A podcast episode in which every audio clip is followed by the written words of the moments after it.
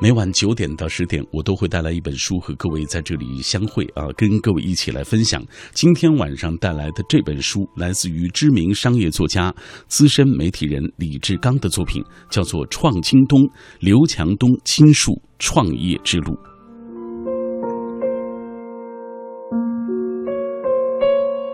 最近有一本书啊，在很多年轻人的手中互相传阅着，这就是《创京东：刘强东亲述创业之路》。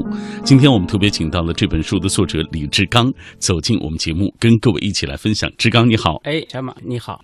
呃，志刚此前也是一直在做商业方面的观察呀，包括一些写作的工作，给大家讲一讲什么时候开始关注到呃商业的这种变化发展。商业这个趋势明显的变化，大概也是二零。幺零年之后的这个移动互联网的兴起，所以从那个时候你也开始关注整个行业的这种变化。哎，对，大概是从应该是五年前关注这个创业大趋势的变化。呃，在。很多的媒体当中，我看到这个刘强东，呃，自己也说啊，这本书就是《创京东：刘强东亲述创业之路》，呃，是他唯一授权的有关于自己和他所创立的京东的作品。在你看来，为什么你的书写能够得到他的认可？应该是我和刘强东是对互相彼此的尊重。说刘强他本来说不是很想出这本书，他觉得正在从创业家往企业家过渡的阶段。他说可能现在很多东西没定型，也许十年后出这本书会更好。但是他说，这是他说志刚，你提出来做这本书，他说我出于对你的尊重，我同意了出做这本书。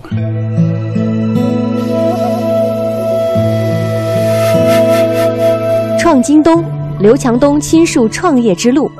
这本书是京东和刘强东唯一授权的一本公司传记，由知名商业作家、资深媒体人李志刚历时一年采访了二百五十八位相关人士后撰述成文。向读者展现了京东十二年的成败得失与发展历程。该书不仅有刘强东亲自作序，更有周鸿祎、徐小平、徐新、张磊、吴晓波鼎力推荐。一份两万字的刘强东内部讲话，更是在书中首次完整发布。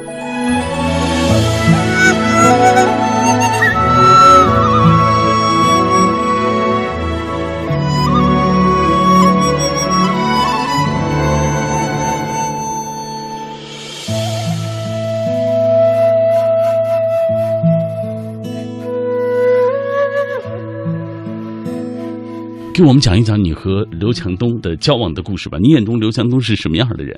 就很多人不了解，觉得他是一个青年才俊，觉得他是一个成功的这样一个创业家啊。但是这些离我们还都是比较远的一个形象。那你眼中他是到底什么样？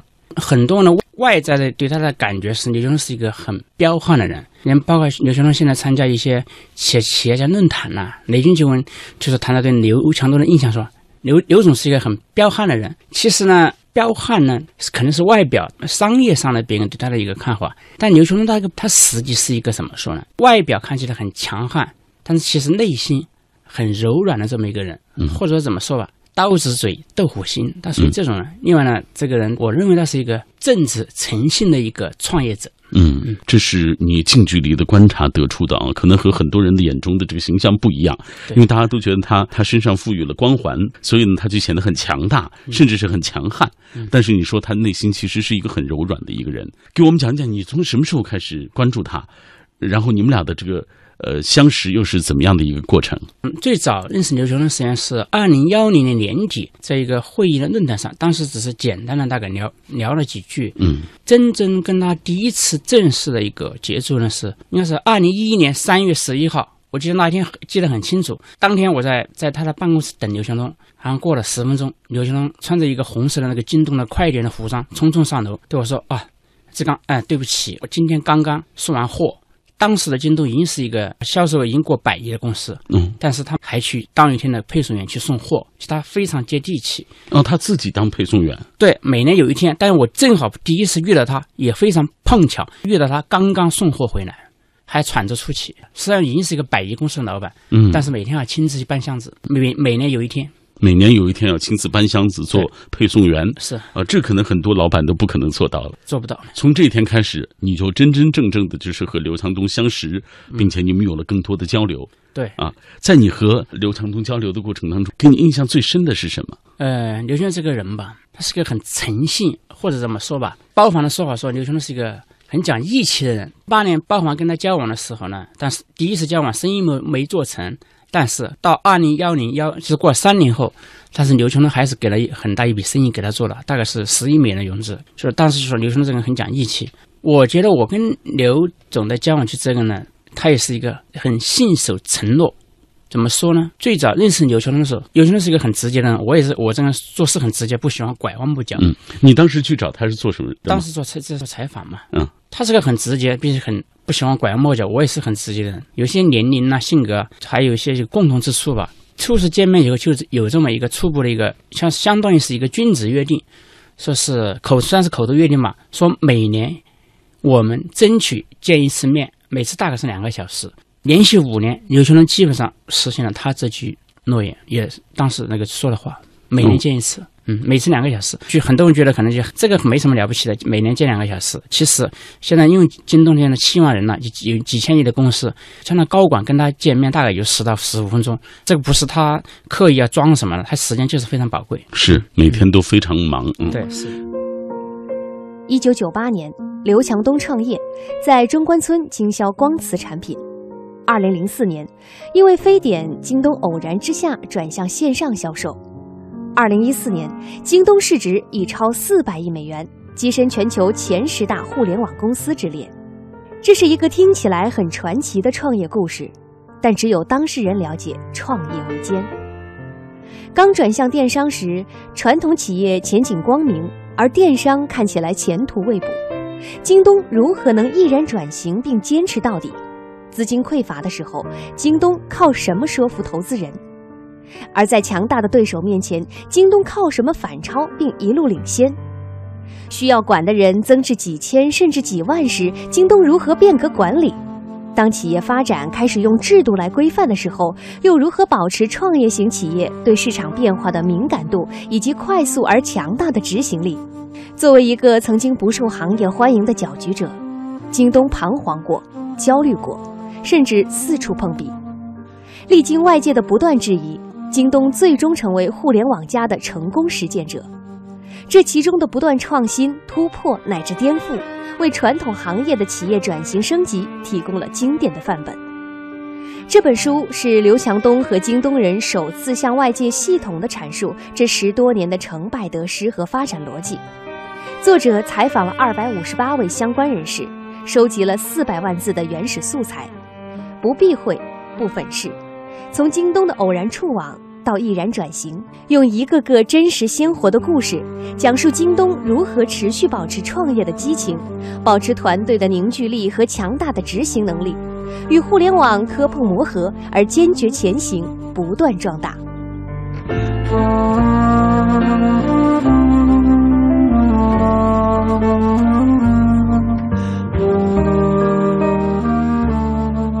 这本书，你看，你是从呃一九九八年，就是他们柜台起家的时候就开始写刘强东的创业之路啊，应该说非常不容易。对，你为了再现刘强东和他的团队发展的历程，我看这本书当中，你不止采访刘强东，还采访了二百五十八位所谓京东的高管啊。这些人给你的共同的印象是什么？给我的共同印象，执行力非常强，打起仗来嗷嗷叫，冲锋陷阵。嗯，比如说执行力强，你是怎么发现的？他们定好的事就说。决定的事情，比如说三天后这个仓库要搬了，那就是三天七十二个小时不睡觉都要把活干完，是真的。我在上海一个采访他们仓库的时候，就遇到过这样的案例。他有个普通的一个经理，带着他的那个几十个、上百个，就是那个仓储员，就是连续七十二个小时不停的搬仓库，三天搬完。呃，一个是执行力非常强，另外呢，刘强东本人在他的一线，在基层中。有很有非常大的影响力和号召力，或者这样说吧，京东这家公司的它的基础或者底盘非常稳固。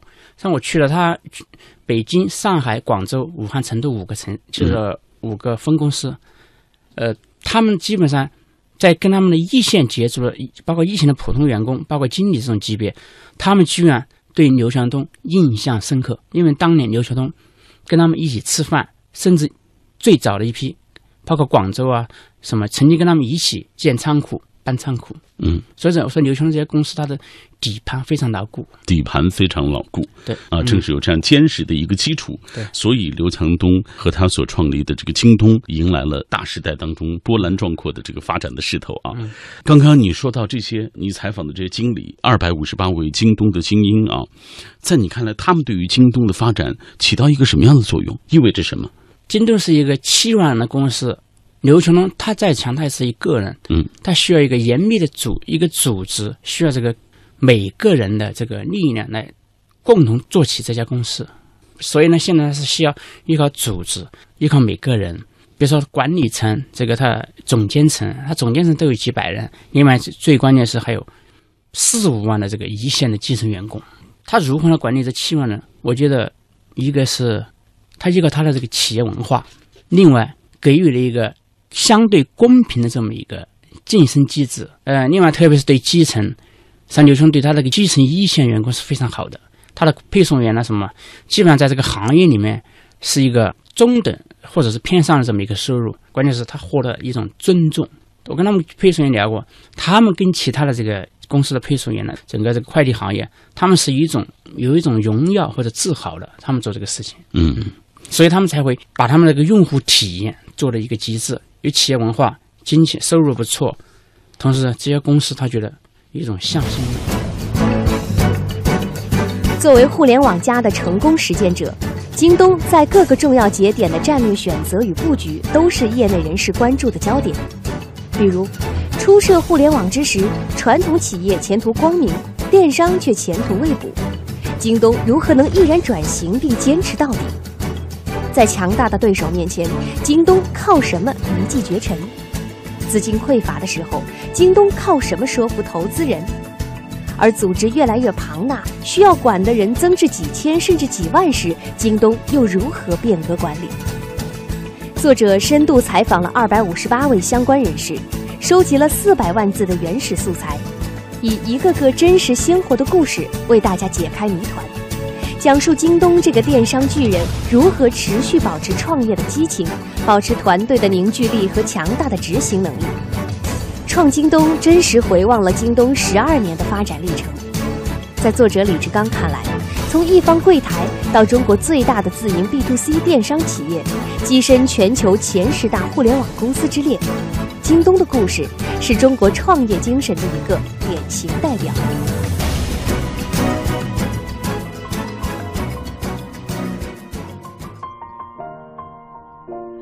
It's been a long day without you, my friend. And I'll tell you all about it when I see you again.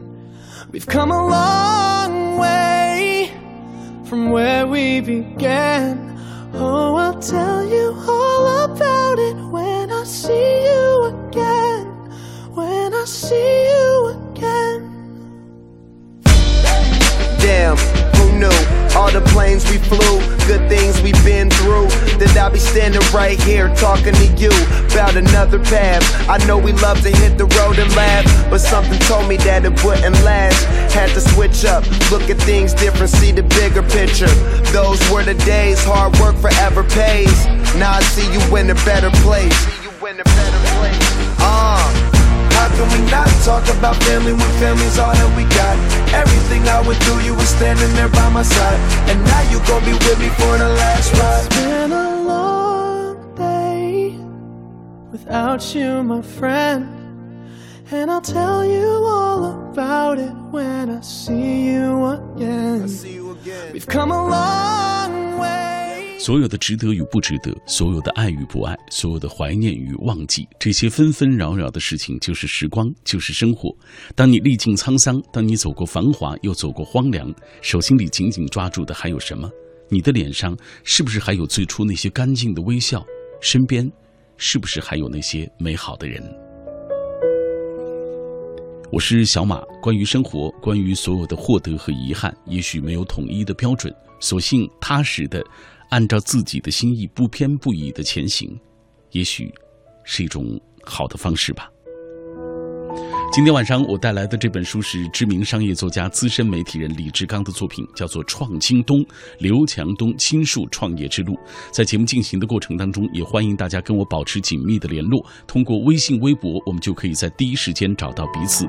微信参与的方式是微信公众平台当中搜索“文艺之声”，微博参与的方式，新浪微博中搜索“品味书香”或者“小马 DJ”，你就可以第一时间在我的直播帖之下给我留言。当然，各位也可以下载中国广广播 app 来收听我们的往期节目。今天我们的互动话题是，请大家来说一说你所知道的有关于商业人物的这样的一些传记。呃，看到很多朋友在跟我们一起分享，比如说这位塞北惊鸿，他说读过李嘉诚的传记，还有马云的传记，感觉他们的成功啊，除了个人奋斗和机遇眷顾之外，眼光的长远与这个与时俱进的企业管理能力，还有骨子里中国传统文化的那种人和性。君呃都有关系，君子爱财，取之有道啊！人人为资不为亲啊！这个创业难，守业更难。严于律己啊，及子女，桃李不言，下自成蹊。商议有道，修身为本。个人的品质决定了事业的成败。嗯。说的这些就是我们中国的传统的这样的一些精髓啊，其实是非常，无论是我们为人还是为商啊，其实都是非常重要的。记忆长歌他说，如今商界成功人士传记大行其道，等而下者着眼其如何发家致富，享受挥霍以及情感八卦。呃，艳羡之余以公投谈资啊，这个等而上者悟其如何成功，奋斗经历以资借鉴啊，励志己身。红顶商人胡雪岩的传记是耐人寻味的，从草根发迹到没落收官，人生几度秋凉，精明运筹，机关算尽，无奈清末腐朽残局，使其宏图如梦啊，终成空，眼倦长叹。从一部传记当中，竟然看到了整个的这个所谓历史发展的一个脉络，哈哈 啊！记忆长歌为他点赞，因为他确实是每天他的每一段留言其实都是非常棒的啊！来，静听千里，他说《创京东》这本书我买了半个月了，目前刚刚看完了一半。京东和刘强东对我的这个印象就是踏实肯干、诚信第一、敢于冒险、眼光独到。具有全球化的这种思维啊，这个评价不低啊。其实每一个人就是从过去走到现在，尤其这些商业大咖啊，说实话，呃，除了运气之外，真的是需要他们的眼光啊，需要他们的这种冒险精神啊，踏实肯干，所有的努力，所谓天时地利人和吧，成就了一个人。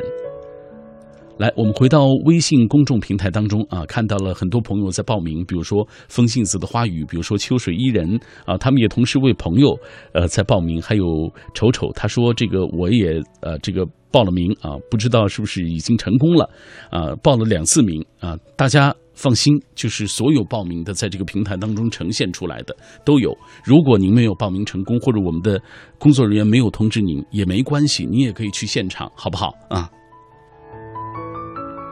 来，我们继续看微信公众平台当中有朋友说到了，说俞敏洪的《在绝望中寻找希望》，我看过，感触特别深。俞老师以兄长般的关爱，给予了人啊情真意切的谆谆教导，引人深思。第二就是他的语言风格非常的朴实无华，风趣幽默，让人读得轻松啊，学的也接地气。然后三，作者虽然是新东方的创始人，却不如其他的商业人物传记这个吹捧与美化啊，这个真正的。给那些迷茫不安的人进行了人生的指导。嗯，说得好。呃，还有丑丑，他说看过乔布斯的传记，感到人的性格其实就决定了他的命运。人无完人，沉沉浮浮，他的优点缺点其实都很突出。这样的人物传记更有看头，因为你通过一部传记当中还了解了他本人的一些情况，是非常难得的一部作品。我们继续来看啊，这是。小小的粉红兔子啊，我们老朋友了，他说采访二百五十八位相关人士，然后将内容浓缩成精华，这个工作量真是不小。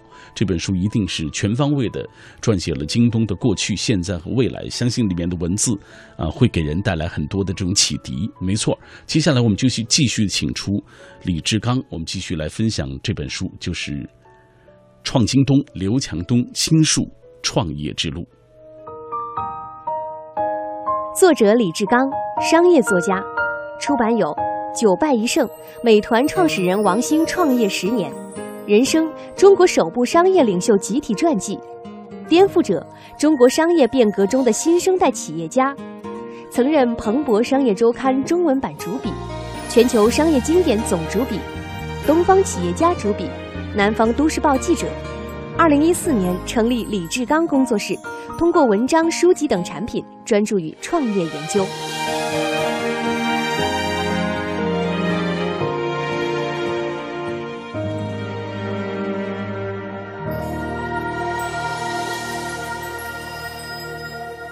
品味书香，我们今天为大家推荐的这本书是，呃，目前很多的所谓向往成功的这些年轻人啊，特别喜欢的一本书啊，大家在互相传阅，叫做《创京东：刘强东亲述创业之路》。今天我们特别请到了写这本书的李志刚，走进我们的节目，和大家一起分享他的这部作品。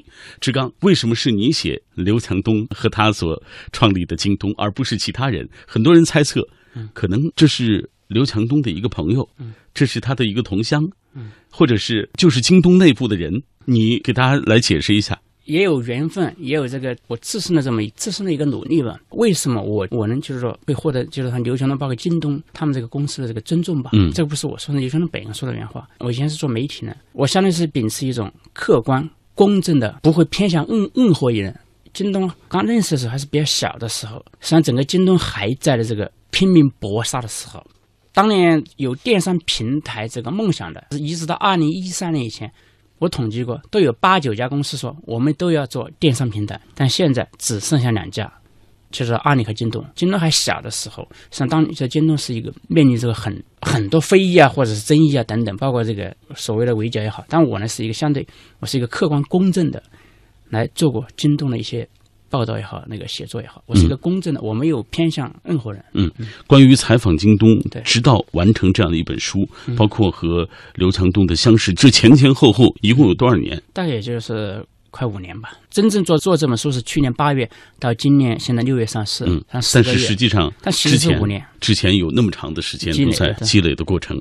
刚刚我们聊了那么多啊，说到了刘强东本人，你和他交往的过程当中，他给你的印象，他每年有一天要做配送员，还穿着京东的配送员的服装，气喘吁吁的自己亲自去搬运这些货物，然后又采访到他那些中层包括高层，京东有七万人这么庞大的一个队伍，如果没有这呃中。中层这这些高层严密的这种领导的话，可能就是一盘散沙，很快在这个大时代当中，可能就销声匿迹了。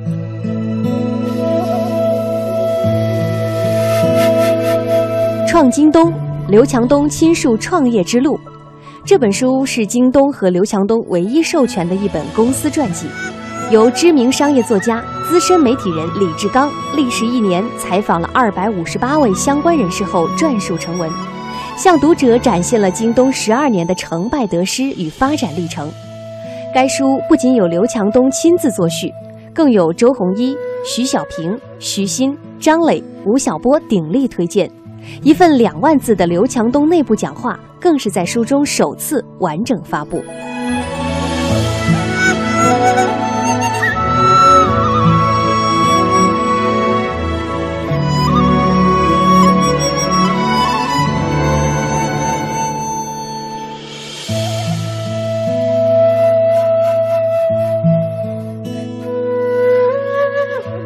在你看来，刘强东和他所创立的这个京东，他们在发展的过程当中有哪些特别重大的事件，以至于如果当时做出的决策不是现在这样，可能情况就会出现逆转了。像京东，如果是想大的一个战略决策，应该有三次。第一次就是二零零三年那个非典，京东最早是一个线下柜台起家了嘛，嗯，其次是线下这个已经做了全国开了十二家还是好像十家以上的那个连锁店，就是相当于这个就是线下的门店嘛。但是二零零三年他遇到非典，突然之间有近两个月时间可能不能买东西嘛，他们就想无意中想了在网上买光盘呐、买光驱啊等等，但是无意中发现，他刘强东发现了一个线下增长的速度非常快，他在二零一四年一月就决定把线下全关掉。转型线上，这是个很重大的决定。你要知道，在十年、十一年前，像这个趋势很多人也看不到的。嗯。但是有的时候呢，就是一个创业者或者企业家的一个一个敏锐的对未来的判断、趋势的判断。嗯。这第一个。如果设想一下，就是如果他当时没有做出这样的决策，如果没做这个决策，那就是现在的红头三包，做的最好就是现在的苏宁国美。嗯现在面临转型的困局。好，第二个，第二个就是二零零七年，当时他决定自建物流。大家知道，一直到二零一四年以前，一直都有一大堆人，对手也好，媒体也好，投资人也好，在唱衰京东。为什么呢？因为就是很多人问刘强东，你为什么亏？为什么亏？为什么亏？反正就说你亏损，你亏损，你亏损。为什么会亏损呢？其实最重要的原因就是刘强东在二零零七年那个重要决定，自建物流。仓储配送，你是大家知道，这这是一个很重的投资，非常大的。而且是非常庞大的一个非常庞大的。我没有具体统计，我估计现在是应该应该是这个京东可能在物流上的投入，至至少是应该是一两百亿，肯定不止的。就这个不是京东官方的数据，我的分析估计是不低于一两百亿，并且它还在投入。所以呢，也也就是说意意味着它每年的利润呢，毛利润都是全部砸在了那个仓储配送这些物物流基础建设上。但是如果没有这次重大的一个决定自建物流，那也就没有现在京东的最核心竞争力。商品正品速度快，有保障、安全，这是大家很多人在京东选择京东的最重要的原因。如果说了另一个就是他的对手，因为物流是别人的，嗯。所以这是一遇到大促，一遇到促销，十一天甚至十甚至七天也不是到货，这是一个顽疾，甚至是一个没法解决的痛点。没错，但刘强东在零七年力排众议，重金投入物流，嗯所以现在是它核心最核心竞争优势。其实当时对他的非议挺大的。非常大。那包括不管是投资人啊、外界啊、同行啊、资本对手、同行都在取笑刘强东，这下傻大黑粗，又亏了这么多。是，其实他的钱都亏在物流上了。但是现在看来，这个决策是正确的。一直到二零一四年上市前都还有还有非议，但现在没了。嗯，现在他知道这是他最核心竞争力了。第二个那个重大决策，第三个重大决策是同样的，也是在二零七年做的全品类扩张。大家知道，最早的京东实际上就是一个三 C 嘛，最早实际上是从从那个电脑配件起家的，后来扩充到这个手机啊一些硬件。但是零七年之后，他决定扩充全品类。你看现在图书、百货、服装、家居、家电等等，基本上需要的标准化都有了。非标准化，它通过那个开放平台也基本上扩充的很全了，基本上是是实现一个就是所谓的一站式购物。如果没有零七年，因为当年如果是扩充全品类，也面临这个投资人呢很强烈反对的，因为当时三十的利润大家知道非常高了，嗯，同时又简单，送又标准化。如果你要扩充什么日用百货啊、非标服装啊、家大家电等等图书啊，那些品类分 SKU 非常强，非常多，什么又不好管理，还有利润究竟怎么样也不知道。那有些人要是力排众议、力挽狂澜，我一定要干。所以我想，这是京东的历史上真正要想重大的这个战略战略决策，实际上就这三次。后来关于这个金融啊、资本，我觉得都是顺着它的电商平台做起来的。就是在重大的历史时期，刘强东的这三个决策，应该说创立了京东现在的这种发展的势头啊，呃甚至是可以说是他为日后京东的这个发展奠立了一个非常好的一个基础。一九九八年，刘强东创业，在中关村经销光磁产品。二零零四年，因为非典，京东偶然之下转向线上销售。二零一四年，京东市值已超四百亿美元，跻身全球前十大互联网公司之列。这是一个听起来很传奇的创业故事，但只有当事人了解创业维艰。刚转向电商时，传统企业前景光明，而电商看起来前途未卜。京东如何能毅然转型并坚持到底？资金匮乏的时候，京东靠什么说服投资人？而在强大的对手面前，京东靠什么反超并一路领先？需要管的人增至几千甚至几万时，京东如何变革管理？当企业发展开始用制度来规范的时候，又如何保持创业型企业对市场变化的敏感度以及快速而强大的执行力？作为一个曾经不受行业欢迎的搅局者，京东彷徨过、焦虑过，甚至四处碰壁。历经外界的不断质疑，京东最终成为互联网加的成功实践者。这其中的不断创新、突破乃至颠覆，为传统行业的企业转型升级提供了经典的范本。这本书是刘强东和京东人首次向外界系统地阐述这十多年的成败得失和发展逻辑。作者采访了二百五十八位相关人士，收集了四百万字的原始素材，不避讳，不粉饰，从京东的偶然触网到毅然转型，用一个个真实鲜活的故事，讲述京东如何持续保持创业的激情，保持团队的凝聚力和强大的执行能力，与互联网磕碰磨合而坚决前行，不断壮大。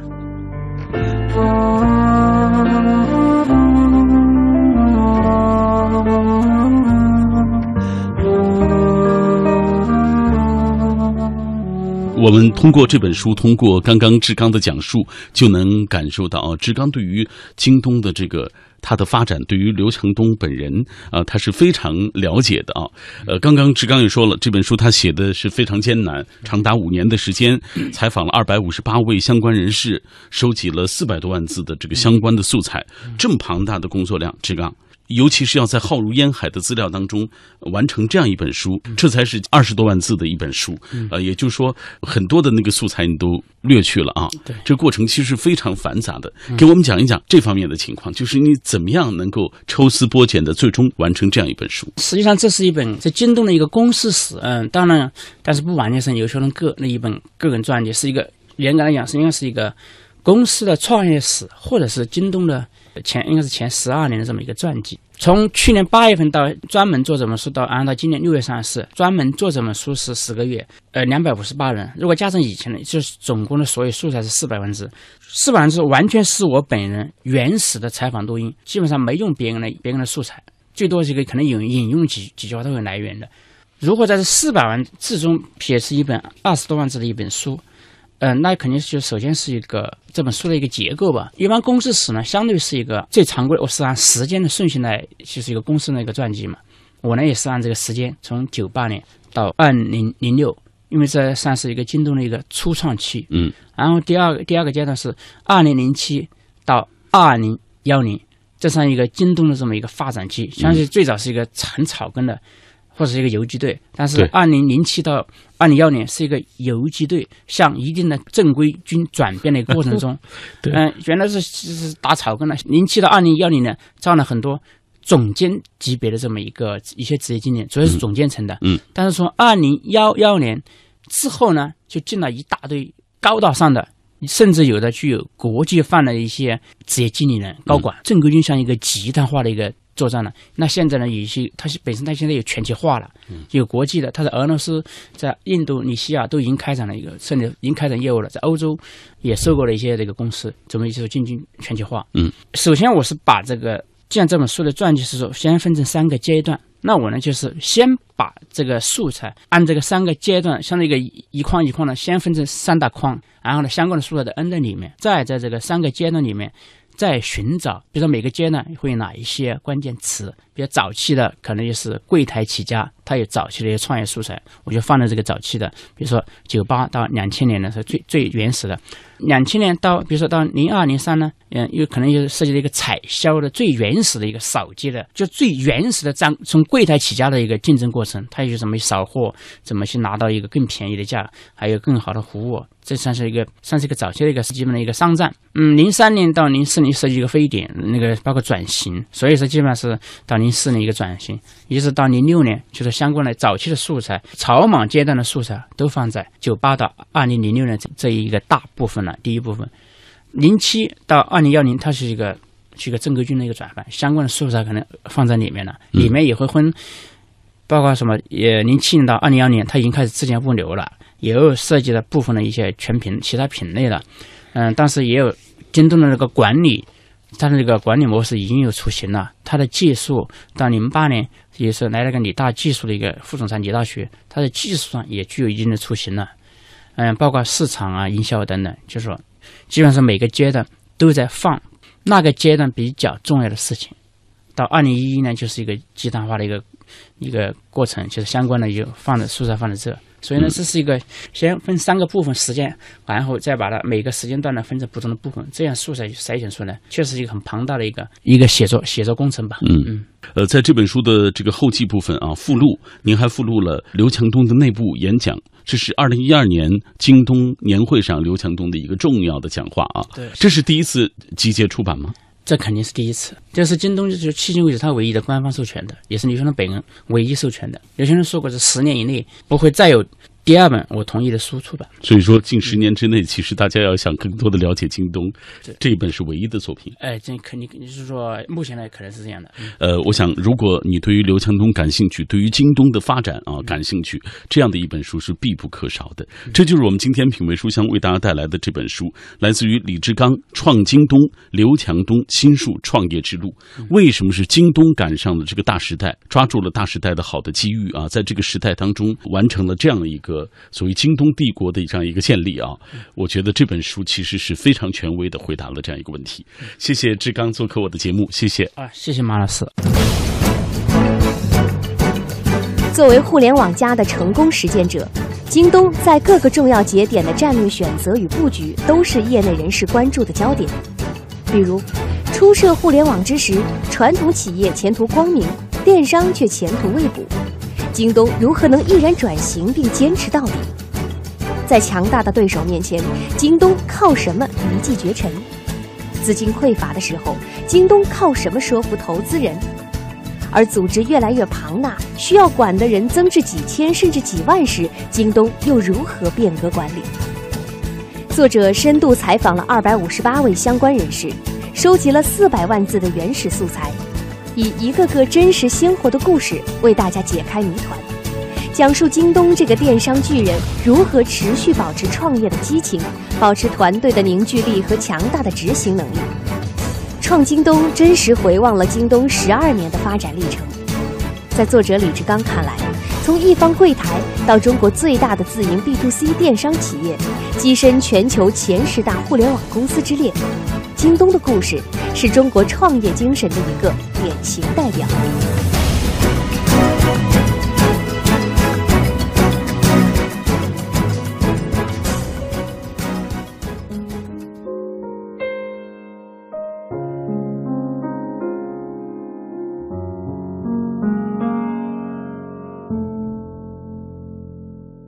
心里的呼唤总在徘徊，风中的云彩它向我走来远处那个人还在等待熟悉的声音已不在。你说你